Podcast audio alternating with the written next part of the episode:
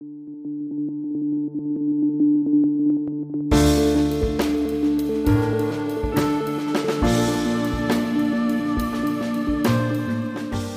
und herzlich willkommen zu Unter der Lupe, der Politik-Podcast von Abgeordnetenwatch.de.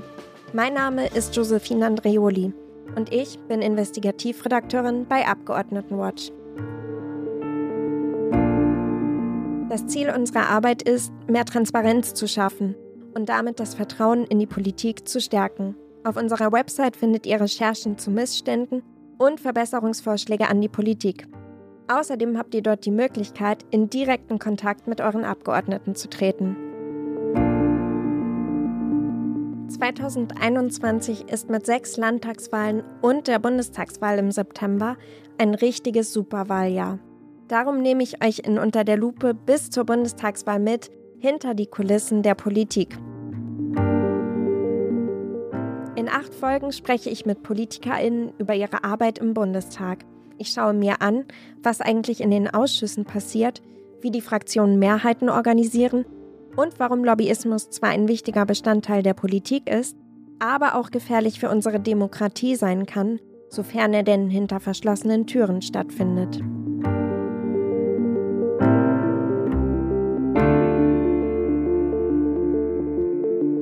Für diese Folge von Unter der Lupe habe ich jemanden gesprochen, der sich seit langem für mehr Transparenz im Bundestag einsetzt. Der Dortmunder Abgeordnete Marco Bülow ist einer der schärfsten Kritiker der Lobbygruppen rund um den Bundestag. Von 2002 bis 2018 saß er für die SPD im Bundestag. Seit 2018 ist er allerdings fraktionslos und wechselte dann 2020 zur Partei Die Partei. Mit dieser geht er dann auch ins Rennen für die nächste Bundestagswahl im September. Um mehr Transparenz in die Politik zu bringen, hat er einfach selbst einen Ethikkodex ins Leben gerufen. Und zwar bereits 2013. Was Bülow von dem Lobbyregister und den neu angebrachten Transparenzregeln der Union hält und ob Abgeordnete seiner Meinung nach am besten gar keine Nebeneinkünfte haben sollten, das erfahrt ihr in dieser Folge von Unter der Lupe.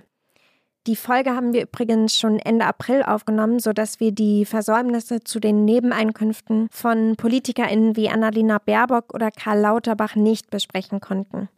Und nicht vergessen, auch für diese Folge findet ihr ein Glossar mit den wichtigsten Fachbegriffen in den Show Notes. Herzlich willkommen, Herr Bülow. Vielen Dank, dass wir Sie in Ihrem Büro besuchen dürfen. Ja, hallo, herzlich willkommen.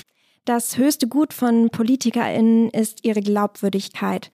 Warum haben trotzdem so viele Abgeordneten trotz ihrer hohen Diät und also dem Einkommen, das Abgeordnete bekommen und der steuerfreien Aufwandspauschale immer noch Nebeneinkünfte? Ja, ich glaube, dass das Selbstverständnis äh, der Politik, die politische Kultur völlig abgerutscht ist. Also ich glaube, die meisten machen sich nicht mehr bewusst, dass die Bevölkerung der Chef, die Chefin ist von uns und nicht der Fraktionsvorsitzende, die Kanzlerin und erst recht keine Konzerne. Aber genauso verhalten sich viele. Viele nehmen das nur noch als Durchlauf, um dann vielleicht in der Wirtschaft Karriere zu machen und nicht mehr stolz zu sein, irgendwie die Bevölkerung zu repräsentieren. Und deswegen spielt die Bevölkerung dann auch kaum noch eine Rolle, weil die spielen nur alle vier Jahre bei der Wahl mal eine Rolle, aber dann auch nur als Masse. Und dazwischen geht es um Parteitaktik. Es geht darum, Lobbyismus zu betreiben, weil man dann sich die Zukunft sichert. Und es geht vielleicht noch darum, sich den nächsten Posten und die nächste Wahl zu sichern. Und ähm, das ist schlimm, dass das in den Fokus gerutscht ist. Und das führt dazu, dass es gar nicht bei den Nebeneinkünften darum geht, noch was zu verdienen, sondern es geht vor allen Dingen darum, äh, Wohlgefallen bei bestimmten Gruppen zu haben, äh, sich wichtig zu machen, weil das hat sich eigentlich verkehrt. Also derjenige, der viele Nebeneinkünfte hat, das ist der gefragte Politiker, das ist der Wichtige, das ist der aus der ersten Reihe. Und das andere sind die Hinterbänkler. Das sind aber diejenigen, ich mag dieses Wort sowieso nicht, das sind meistens die, die die Kernearbeit betreiben, die wirklich noch Kontakt haben mit der Bevölkerung, die sich um den Wahlkreis kümmern. Also es werden auch so Abgeordnete erster, zweiter Klasse oder vielleicht sogar dritter Klasse generiert und damit ist was ins Rutschen gekommen, was komplett von den Volksvertreterinnen abrückt, die wir eigentlich im Grundgesetz verankert haben. Ist das auch der Grund, warum Nebentätigkeiten problematisch sind? Ja, hochproblematisch, weil es geht eben nicht um den Anwalt, der mal noch irgendwie was am, am Anfang vor allen Dingen so vielleicht noch einen Fall betreibt und noch irgendwo beteiligt ist. Auch darüber kann man diskutieren, weil Abgeordnete ist ein Vollzeitjob und wenn du 60 Stunden machst, dann kannst du eigentlich nebenbei nichts mehr tun. Äh, aber um die geht es nicht, sondern es geht wirklich die, um die, die gleichzeitig noch in Aufsichtsräten sitzen, die Vorträge gegen Geld vorgeben, obwohl wir ja dafür bezahlt werden, dass wir, ähm, dass wir Vorträge halten, natürlich umsonst. Und das ist egal, ob von der Schule, äh, ob vor irgendeiner Bürgerbewegung oder vom Konzern. Das muss umsonst sein. Dafür sind wir eben bezahlt. Dafür werden wir ja Bevölker von der Bevölkerung bezahlt. Aber wenn man natürlich diese Einkünfte hat und vor allen Dingen die Aussicht, nach der politischen Karriere dann in die Wirtschaft zu wechseln, und zwar natürlich nicht wegen der großen wirtschaftlichen Kompetenz, sondern natürlich nur wegen den Kontakten, dann macht einen das natürlich angreifbar und dann will man natürlich auch, das ist doch logisch, die Konzerne machen das doch nicht aus Spaß, sondern die machen das natürlich auch, weil sie was dafür haben wollen. Und das ist ein großes Problem. Verlieren Abgeordnete also durch Nebentätigkeiten ihre Unabhängigkeit? Ihre Unabhängigkeit, ihre Glaubwürdigkeit und auch ihre Fokussierung. Also die Fokussierung darauf, das Beste für die Bevölkerung zu erreichen und nach seinem Gewissen zu handeln. Weil das ist ja eigentlich der höchste Grundsatz, nach unserem Gewissen zu handeln. Natürlich wird man nie für die gesamte Bevölkerung ein Abbild sein, aber man kann ja nach bestem Gewissen und nach bestem Wissen handeln. Und das tut man eben nicht mehr, wenn man gleichzeitig noch anderen verpflichtet ist. Ich halte zum Beispiel auch für hochproblematisch, hatten wir häufiger den Fall, ich nenne diese Leute ja Lobbytarier, also wenn Abgeordnete, Parlamentarier gleichzeitig schon Versprechen auf einen Job haben oder irgendwo im Aufsichtsrat sind oder schon irgendwo Geld verdienen und gleichzeitig dann aber über politische Dinge, die diese Konzerne betreffen, mit abstimmen, mit die anderen, die Kollegen beeinflussen. Und das führt dazu, und das habe ich jetzt in 19 Jahren Bundestag erlebt, dass es immer weniger um inhaltliche Argumente geht, um Wissenschaft geht um das, was die Bevölkerung will, geht, sondern immer mehr darum geht, wer hat die stärkste Lobby im Rücken, wer bestimmt am Ende. Und das ist ähm, sozusagen eigentlich der heilige Gral der Politik geworden. Und das hat sich umgekehrt. Es gab es immer, aber so stark, wie das in den letzten zehn Jahren geworden ist, ähm, glaube ich, rutscht es richtig ab. Sollten Abgeordnete also gar keine Nebeneinkünfte haben dürfen? Also im Endeffekt wäre ich dafür. Und wenn sie die haben, weil sie eben meinen, sie müssten vielleicht doch in ihren ehemaligen Job zurück, dann sollen sie das auf die Diäten anrechnen lassen.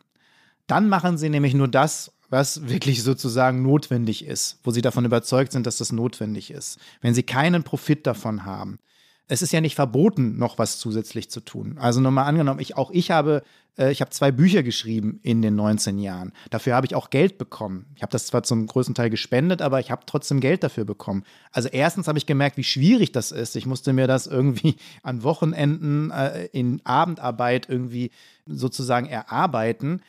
Aber ich hätte diese Bücher auch geschrieben, wenn ich sozusagen nichts davon für bekommen hätte. Und wenn jemand, es gibt ja auch zum Beispiel Möglichkeiten für Abgeordnete, ich bin ähm, ehrenamtlich tätig bei Organisationen. Natürlich muss sowas möglich sein. Aber dann darf es eben dafür kein Geld geben. Oder das Geld, was es gibt, wird dann auf die Diät angerechnet. Dann finde ich, kann man es machen.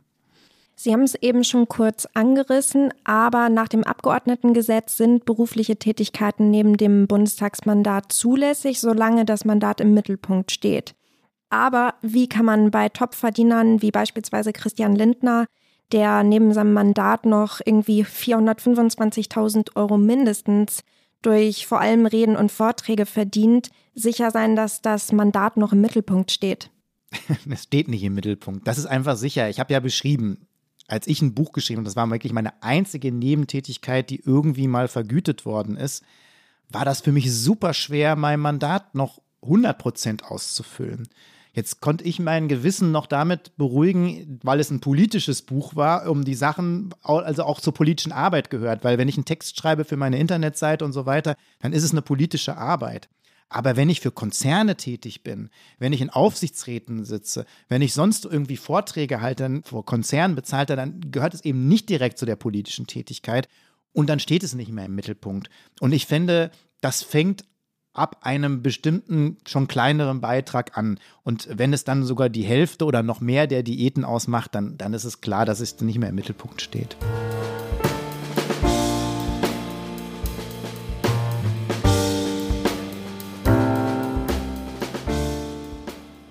Bislang mussten PolitikerInnen ihre Einkünfte in zehn Stufen melden. Stufe 1 bedeutet dabei, dass sie monatlich oder auch einmalig zwischen 1000 und 3500 Euro verdienen. Stufe 5 umfasst dann schon Summen zwischen 30 und 50.000 Euro. Und Stufe 10 ist nach oben sogar ganz offen. Ihr merkt schon, das Modell ist ziemlich ungenau. Und je höher die Stufe, umso größer wird auch die Spanne, in der sich die Einnahmen bewegen. Und eben weil oftmals nicht klar ist, wie viel die Abgeordneten neben ihrem Mandat noch dazu verdienen, recherchieren wir das jedes Jahr. Im letzten Jahr haben wir von Abgeordnetenwatch zusammen mit dem Nachrichtenmagazin Der Spiegel herausgefunden, dass fast jede oder jeder dritte Bundestagsabgeordnete noch Nebeneinkünfte hat. Und zwar eine ganze Menge. Zusammengenommen haben die Abgeordneten nebenbei noch mindestens 25,1 Millionen Euro verdient. Und mindestens sage ich deshalb, weil wir immer von der niedrigsten Summe der Stufe ausgehen. Es könnte also auch noch um einiges mehr sein. Besonders viel nebenbei verdienen übrigens Abgeordnete aus FDP und CSU. Abgeordnete der Fraktion Die Grünen verdienen mit Abstand am wenigsten.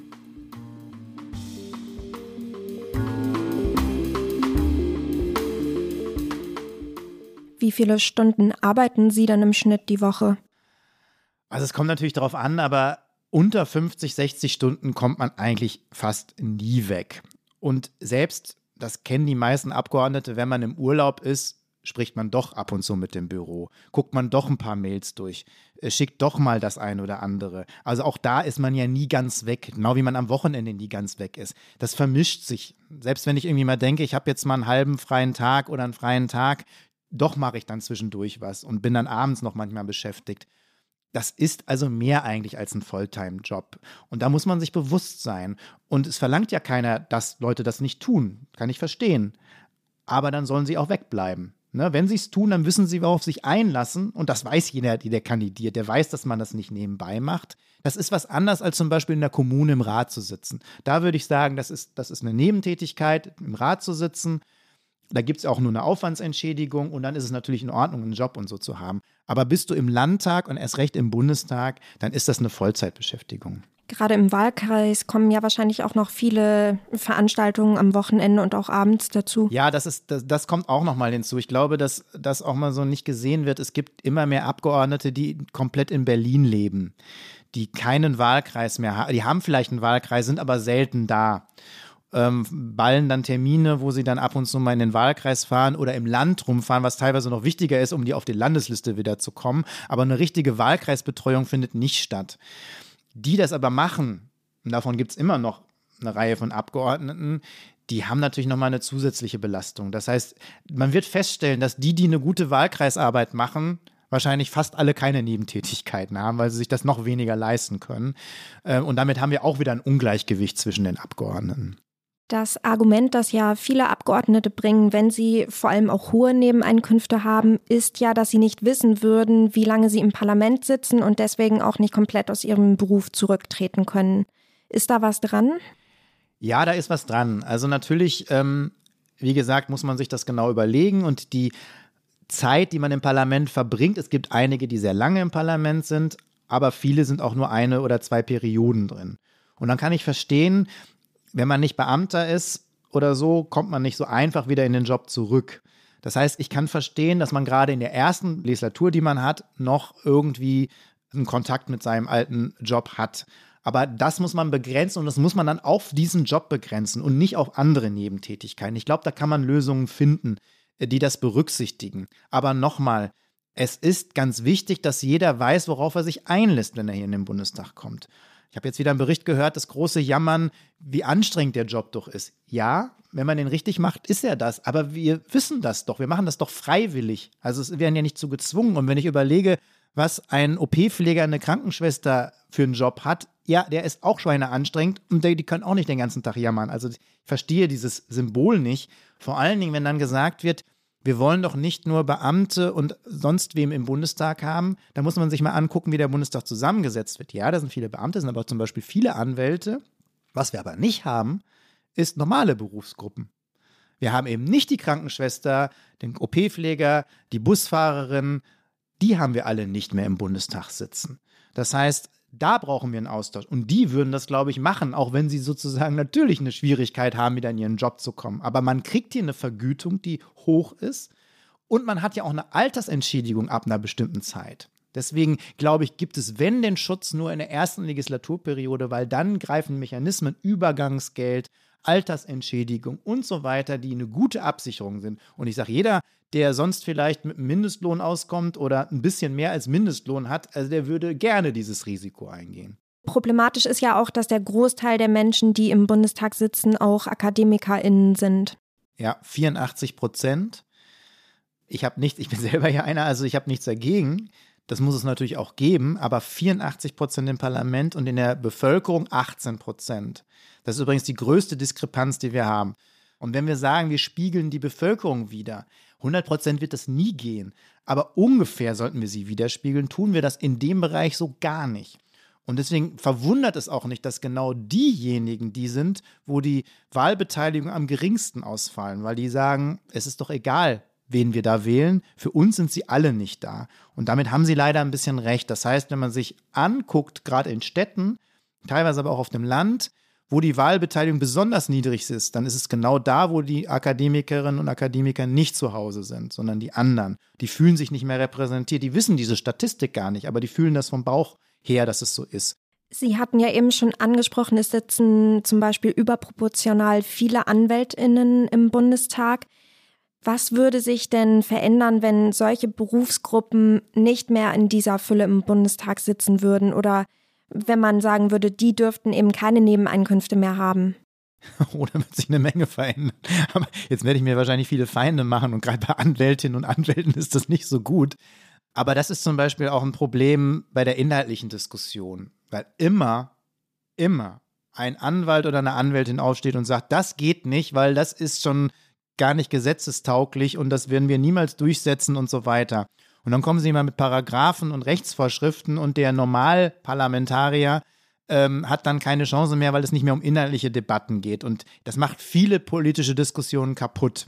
Es ist manchmal hilfreich, weil man natürlich wissen muss, wie die Gesetzeslage ist. Aber ich finde, dafür müsste es dann die Expertinnen und Experten geben, das kann man dann prüfen. Aber erstmal muss man politisch äußern dürfen und nicht vorher schon den Kompromiss schließen, was man eigentlich will. Und wenn man da schon die Schere im Kopf hat, und die haben wir, glaube ich, in jeder Fraktion, gerade durch die auch, denke ich, hohe Schwemme von, von Anwältinnen und Anwälten, äh, wird es nicht einfacher.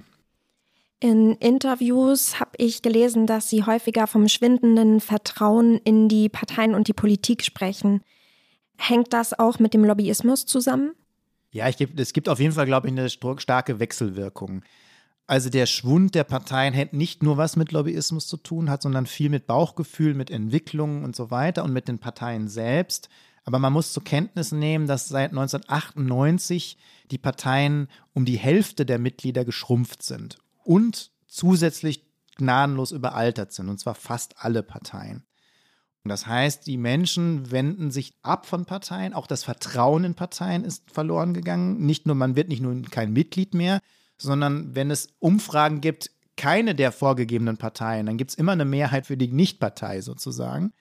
Und auch bei den Wahlbeteiligungen sieht man das. Gerade in den Kommunen gibt es teilweise Wahlbeteiligung von 40 Prozent, 30 Prozent. Das ist, obwohl da ja die, Polit die konkrete Politik gemacht wird. Und es gibt Stadtteile, da geht keiner mehr wählen.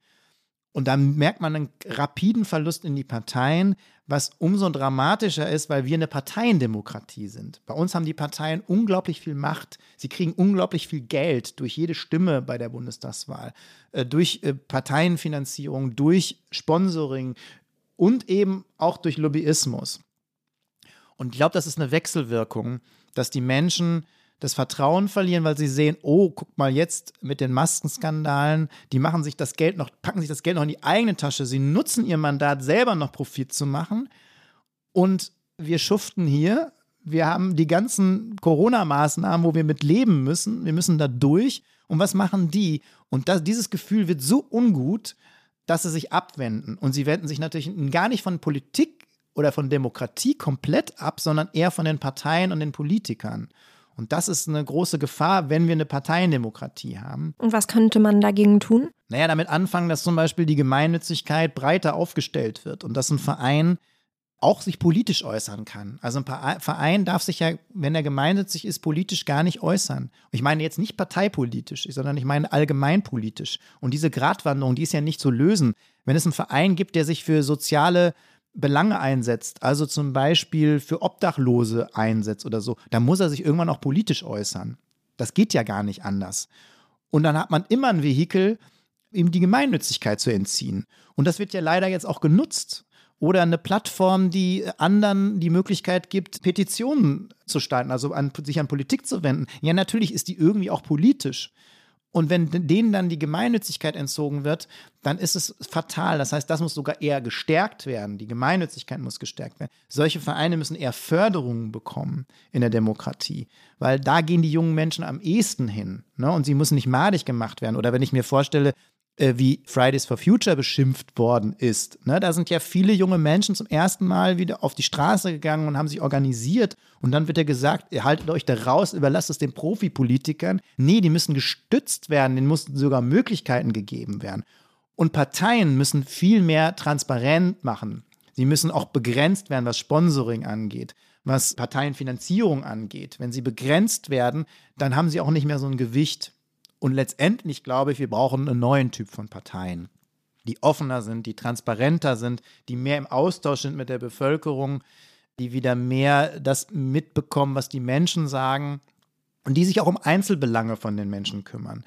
Also das muss alles möglich sein und die müssen trotzdem eine Chance haben, eine Stimme zu kriegen. Aber bei uns mit 5% Hürden, mit nur alles konzentriert sich auf Wahlen, es gibt keine Volksabstimmungen, es gibt keine Bürgerinnenräte, die dann was zu sagen haben. Wenn das alles wäre, dann wären die Vereine viel wichtiger und dann würde es auch da Sinn machen, sich politisch zu engagieren.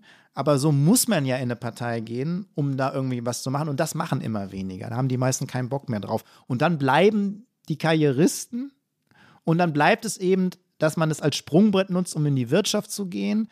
Und dann haben solche Menschen wie Amtor und Co kriegen dann einfach Oberwasser. Die würden sonst gar nicht ins Gewicht fallen, weil es eben noch viele andere gibt. Aber die anderen fallen halt weg mit ihren Idealen, weil die in der Politik eigentlich fast immer nur scheitern. Damit sind wir eigentlich wieder direkt beim Thema. Gibt es Berufsfelder, in denen Interessenkonflikte tatsächlich auch vermehrt auftreten? Ja, natürlich. Wenn du selbst aus einer Wirtschaft kommst oder mit dir irgendwie verbandelt bist, das ging auch als Mitarbeiter ne, oder als Mitarbeiterin natürlich, dann kann es natürlich zu Konflikten führen, wenn du im Bundestag bist, weil natürlich, vielleicht willst du wieder zurück und natürlich hast du dann eine Vorprägung. Das würde nicht so stark ins Gewicht fallen, wenn die Mischung besser wäre. Aber trotzdem muss man natürlich gucken, was gibt es da. Und deswegen fängt es an bei Aktien, Optionen, äh, bei Beteiligung und bei Aufsichtsräten und so. Ne? Da ist es halt schwierig. Wenn du da schon vernetzt und vorhanden bist, dann finde ich, geht ein Mandat eben nicht. Oder du musst es eben aufgeben ne, in der Zeit, wo du als Abgeordneter da sitzt. Es ist eine Sonderstellung, Abgeordneter zu sein. Und da sollte man nicht nur Herzblut reinstecken, sondern da sollte man sich der Verantwortung bewusst sein. Und man sollte immer sich auch bewusst sein, wer bezahlt einen eigentlich. Und ich glaube, das geht irgendwie so komplett verloren. Sorgen denn ausreichend hohe Diäten dafür, dass der Einfluss von LobbyistInnen auf Geldgeber aus der Wirtschaft klein bleibt? Naja, sagen wir mal so. Ich sage, die Diäten sind hoch genug. Natürlich kann man immer streiten, ob sie nicht vielleicht sogar schon zu hoch sind. Es war schon immer ein Problem, dass die Bundestagsabgeordneten selbst bestimmen, wie hoch sie sind. Ich glaube gar nicht, dass alle Abgeordneten jetzt unbedingt mehr verdienen wollen, sondern manchen ist es einfach auch sehr unangenehm, selbst darüber zu bestimmen. Deswegen müsste da eigentlich ein unabhängiges Gremium, wir müssen es leider am Ende beschließen, aber das wäre zum Beispiel was, wo eine Bürgerinnenversammlung Regeln schaffen könnte, der man sich dann einfach anschließt. Also wenn die normale Bevölkerung sich trifft und sagt, okay, das ist angemessen und das ist nicht angemessen, dann glaube ich, wäre das so ein Maßstab. Ich glaube nämlich gar nicht, dass die Bevölkerung sagt, ihr dürft nichts verdienen oder ihr dürft nur ein bisschen verdienen. Die meisten werden sagen, nee, bezahlt die anständig. Aber die Höhe am Ende ist schwierig. Die Nebeneinkünfte sind das Problem. Die Altersentschädigungen halte ich für zu hoch und problematisch. Und das Verständnis, weil ein paar Politiker würden trotzdem gerne mehr verdienen und werden das natürlich dann irgendwie nutzen. Und egal wie hoch man es setzt, man wird es nicht verhindern, dass es diese anderen Geschäfte gibt. Also, um es einmal gesagt zu haben, die monatliche Diät liegt zurzeit bei 10.083,47 Euro.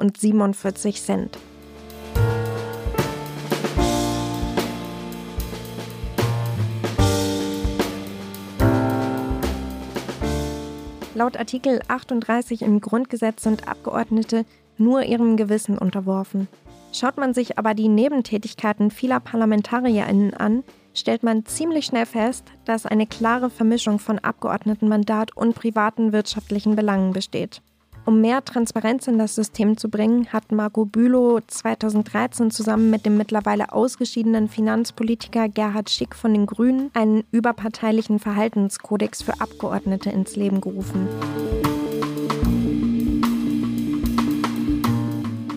Abgeordnete können eine sogenannte freiwillige Selbstverpflichtung unterzeichnen und sprechen sich damit für mehr Transparenz aus. Sie machen Dienstreisen, Lobbytermine, Geldspenden ab 1000 Euro, die Namen der SpenderInnen und auch den eigenen Steuerbescheid öffentlich. Und vor allem, sie versprechen für mindestens drei Jahre, nachdem sie ihr Mandat niedergelegt haben, keinen Job anzunehmen, der zu einem großen Teil aus Lobbyarbeit besteht. Auch Abgeordnetenwatch.de setzt sich seit Jahren für eine Verschärfung der Verhaltensregeln ein. Schaut euch doch gern mal unsere Forderungen für mehr Transparenz an. Ich verlinke sie euch auf jeden Fall in den Show Notes.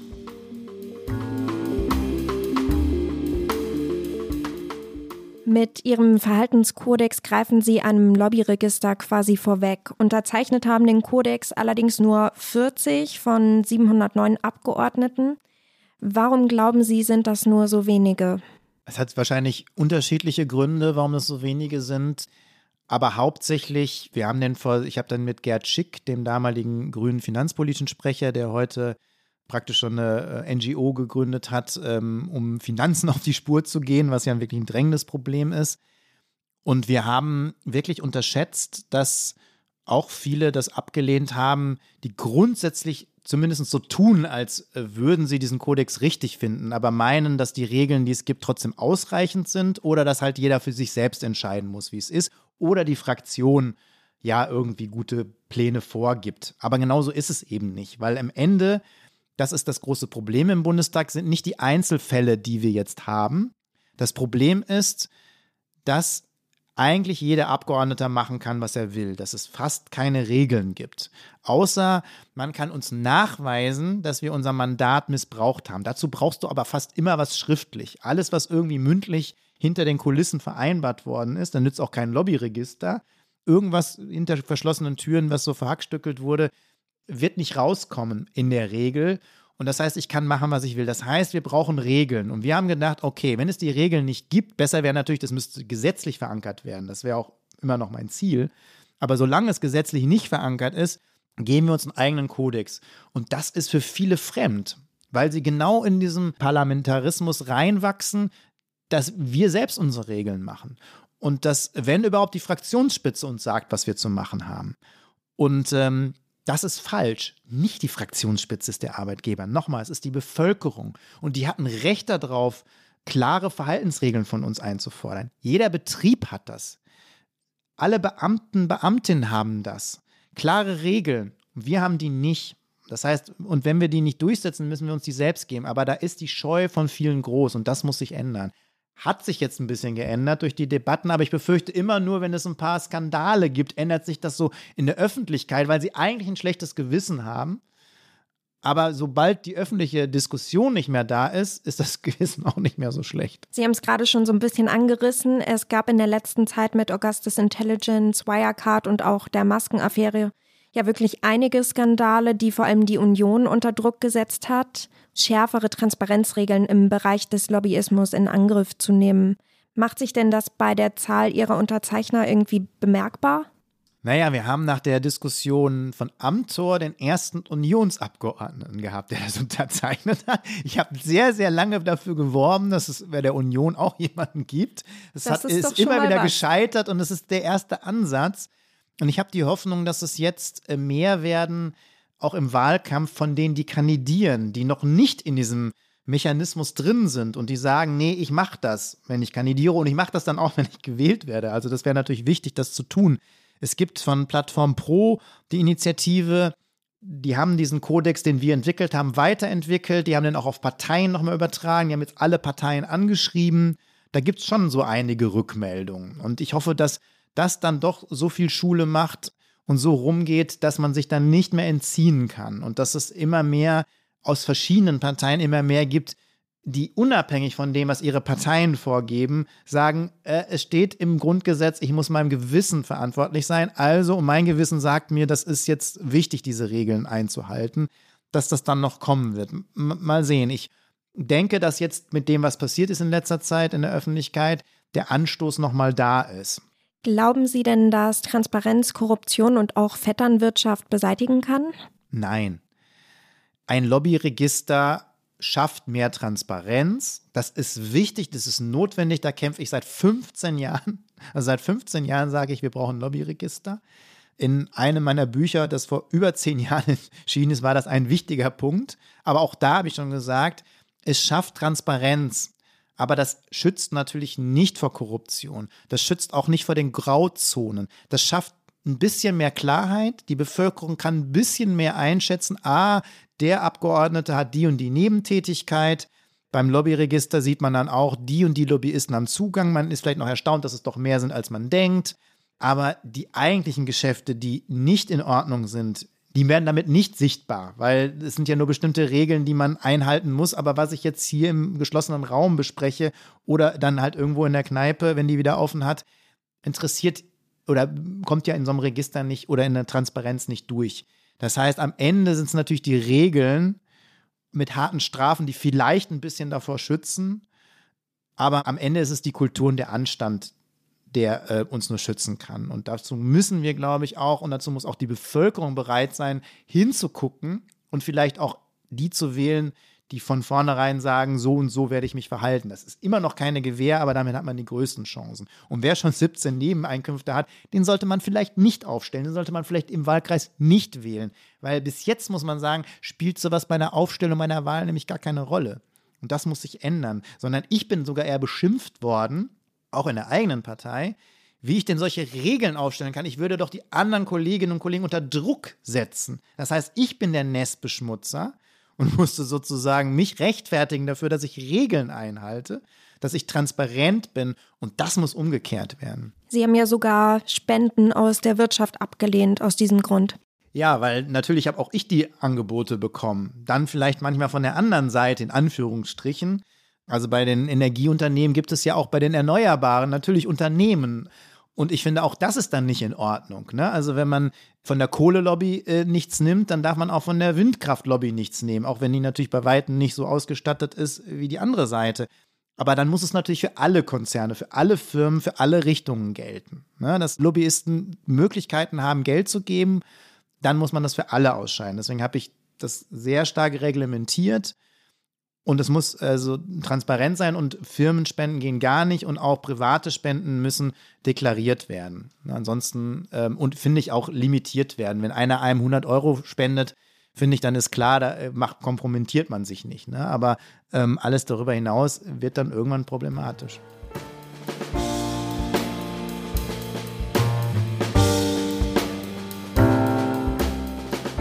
Nach den Skandalen um Wirecard und die Maskenaffäre kam die Union um strengere Transparenzmaßnahmen quasi nicht herum.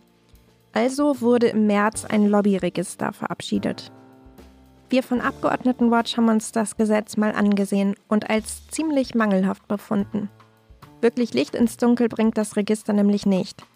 Statt den legislativen Fußabdruck vollständig aufzuzeigen, also öffentlich zu machen, an welchen Stellen Lobbyistinnen sich beim Schreiben von Gesetzen eingemischt haben, werden die Fachreferate weiterhin ausgeklammert.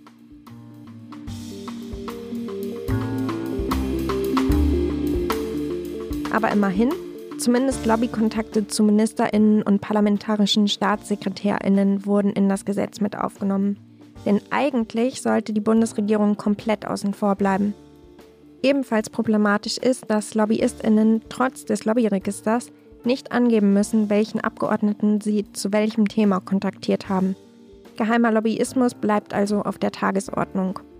Umso überraschender war es, dass sich Union und SPD nur einen Tag nach Verabschiedung des Lobbyregisters auf strengere Verhaltensregeln für Abgeordnete geeinigt haben.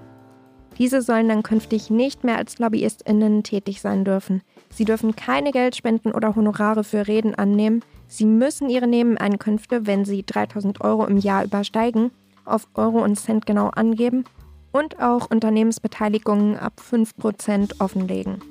Und Abgeordnetenbestechung soll künftig als Verbrechen und nicht wie früher als Vergehen geahndet werden. Jetzt hat ja Patrick Schnieder, parlamentarischer Geschäftsführer der CDU, neue Transparenzregeln vorgestellt. Waren Sie denn überrascht von diesem plötzlichen Kurswechsel der Bundesregierung? Ja, sehr, weil letztendlich die Union, vor allem die Union, immer alle Regeln konsequent abgelehnt hat. Und immer mit der Begründung, man würde doch die Politiker damit unter Generalverdacht stellen und man das freie Mandat gefährden. Es geht nicht unter Generalverdacht, es geht darum, dass es Regeln gibt. In jeder Gesellschaft muss es Regeln geben. Ansonsten macht jeder das, was er will und das geht nun mal nicht und das gilt auch für Abgeordnete. Und genau das musste mal irgendwann mal umgekehrt werden und das hat die Union immer abgelehnt. Und sie hat erst nach dem Fall Amtor und der Diskussion überhaupt ein Lobbyregister wieder in Erwägung gezogen und jetzt mit den ganzen Korruptionsfällen ist sie natürlich so unter Druck geraten und auf einmal handelt man. Aber es ist natürlich durchsichtig, dass man dann handelt, obwohl man es immer abgelehnt hat zu handeln. Das zeigt natürlich, dass es eher ein Wahlkampfmanöver ist, als dass es wirklich verinnerlichte das Bewusstsein ist. Das will ich Einzelnen nicht absprechen, aber ich glaube, bis sich das auch in der Union durchsetzt, dass wir das wirklich brauchen, äh, wird noch eine Zeit vergehen. Das sehe ich übrigens auch bei den anderen Parteien nicht, die jetzt so tun, als wenn sie ja schon immer dafür gewesen wären. Durchgesetzt haben sie es bei Koalitionsverhandlungen aber auch nicht. Also kann es ihnen nicht so wichtig gewesen sein. Also erst, wenn alle auch einzeln sagen, wir machen das. Ich würde zum Beispiel vorschlagen, wenn es allen so wichtig ist, dann lass uns doch einen Gruppenantrag machen. Weil es ist keine Parteigeschichte, weil hier geht es wieder um Parteitaktik und um Wahlkampf. Und wenn es wirklich darum geht, saubere Regeln zu machen, warum machen wir da nicht? Es gibt so viele Petitionen gerade. Warum setzen wir uns nicht mit denen zusammen, die diese Petition gemacht haben und mit den Bürgerinnen und Bürgern? Und dann machen wir einen Gruppenantrag über alle Fraktionsgrenzen hinaus, den wir nicht im Wahlkampf nutzen, wo keine Partei Nutzen hat, sondern nur die Bevölkerung und machen dann was Vernünftiges, was dann für die nächsten Generationen oder zumindest jetzt erstmal für die nächsten Perioden hält. Das wäre glaubwürdig. Das, was jetzt gemacht wird, ist unglaubwürdig. Also was müsste sich denn Ihrer Meinung nach noch ändern und gibt es noch mehr, was man machen kann? Ja, eine Menge. Angefangen natürlich bei Transparenzregeln und dem Lobbyregister. Aber das ist, darf nicht alles sein. Es muss deutlich werden, wie werden die Gesetze gemacht, also dieser Fußabdruck, von dem immer gesprochen wird. Es muss in jedem Gesetz stehen, wer damit dran rumgefuhrwerkt hat. Also wer da was eingebracht hat. Es ist ja nichts äh, Verwerfliches, da was einzubringen, aber es muss deutlich gemacht werden. Aber es muss auch die Einschränkung der Nebeneinkünfte, vielleicht sogar das komplette Verbot von Nebeneinkünften, muss mit rein. Der Übergang in die Wirtschaft der muss nicht nur geprüft werden, sondern der muss eigentlich verboten werden für mindestens zwei, wenn nicht sogar drei Jahre, damit es irgendwie genau diese Drehtüreffekt nicht gibt. Es muss klare Regelungen geben, was wir als Abgeordnete dürfen und was nicht. Dazu muss es eine, man nennt das so schön, Compliance-Abteilung in der, in der Wirtschaft. Ne? Das können wir aber auch gerne anders nennen. Aber es muss so eine Abteilung auch im Bundestag geben, weil auch Abgeordnete, die neu kommen, natürlich auch unsicher sind. Was darf ich eigentlich, was darf ich nicht? Das heißt, wir müssen auch eine Möglichkeit haben zu fragen. Es muss einen Beauftragten im Bundestag dazu geben. Es muss einen Beauftragten in den Ministerien dazu geben, der die Transparenz prüft. Es muss eine Einschränkung von Lobbyismus geben. Es muss eine Waffengleichheit bei Lobbyismus geben. Es gibt die einen Profitlobbyisten, die sehr viel haben, die sehr viel Einfluss haben, die sehr viel Geld haben, die sehr viele Mitarbeiter haben, sehr viel Zugang haben und die anderen haben teilweise nichts. Das sind auch Lobbyisten. Aber wenn eine NGO ihren Campaigner, der zig inhaltliche Sachen machen muss, dann auch noch Lobbyismus machen muss, dann hat er natürlich fast keine Möglichkeiten. Ähm, und die haben auch nicht eine Möglichkeit, mal eben so ein Büro in Berlin zu eröffnen mit fünf oder zehn Mitarbeitern. Das heißt, die machen das nebenbei. Und da gibt es eine unglaubliche Waffenungleichheit, die muss aufgelöst werden. Also es gibt sehr viele Regeln, die wir eigentlich schaffen müssten. Und das wäre irgendwas, was nicht wir selbst, wir Politiker bestimmen müssen. Ich habe da meine Vorstellung. Aber das müssen eigentlich Leute bestimmen, die nicht im Bundestag sind und die vielleicht auch gar nicht da rein wollen, die aber sagen, äh, das wäre eigentlich das, was angemessen ist. Ne? Deswegen glaube ich, da brauchen wir eine Bürgerinnenversammlung oder einen Bürgerinnenrat oder wie auch immer man das nennen will. Vorher von mir aus auch Expertinnen und Experten, die was dazu sagen und dann trägt man das zusammen. Aber da brauchen wir klare Regeln und das ist mehr als ein bisschen Transparenz. Dann vielen Dank für das Gespräch, Herr Bülow. Ja, ich danke auch.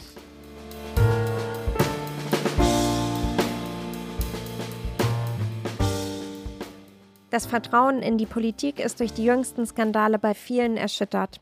Ob das neu verabschiedete Lobbyregister und die strengeren Transparenzregeln helfen, das System zu reparieren? Marco Bülow scheint sich da nicht allzu sicher zu sein. Und auch wir von Abgeordnetenwatch.de halten das GroKo-Lobbyregister für nicht ausreichend.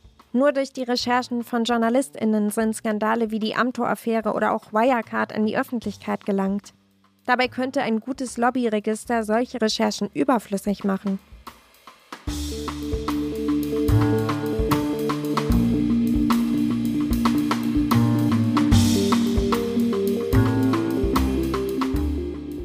Bis es aber soweit ist, recherchieren wir zu den Themen Lobbyismus, Nebentätigkeiten und Parteispenden weiter.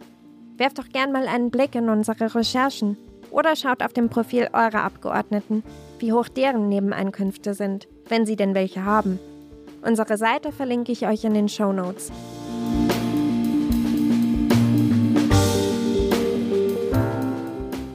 Mittlerweile stehen wir kurz vor der Bundestagswahl. Schon bald beginnt die heiße Phase im Wahlkampf. Und damit sind wir in zwei Wochen auch schon bei der letzten Folge unserer kurzen Staffel angelangt. Leider. Aber ihr könnt euch auf eine spannende letzte Folge freuen. Denn mit der SPD-Abgeordneten Aidan Ösus aus Hamburg spreche ich über die Zeit kurz vor dem Wahlkampf. Woher genau eigentlich das Geld stammt, das dafür draufgeht und ob es Dinge während des Wahlkampfes oder auch kurz vor der Wahl gibt, die ihr Bauchschmerzen bereiten. Ich freue mich, wenn wir uns in zwei Wochen wiederhören. Tschüss!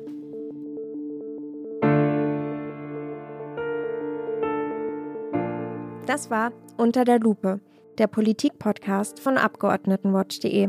Konzept und Redaktion Lea Briand und Josephine Andreoli. Produktion Pool Artists.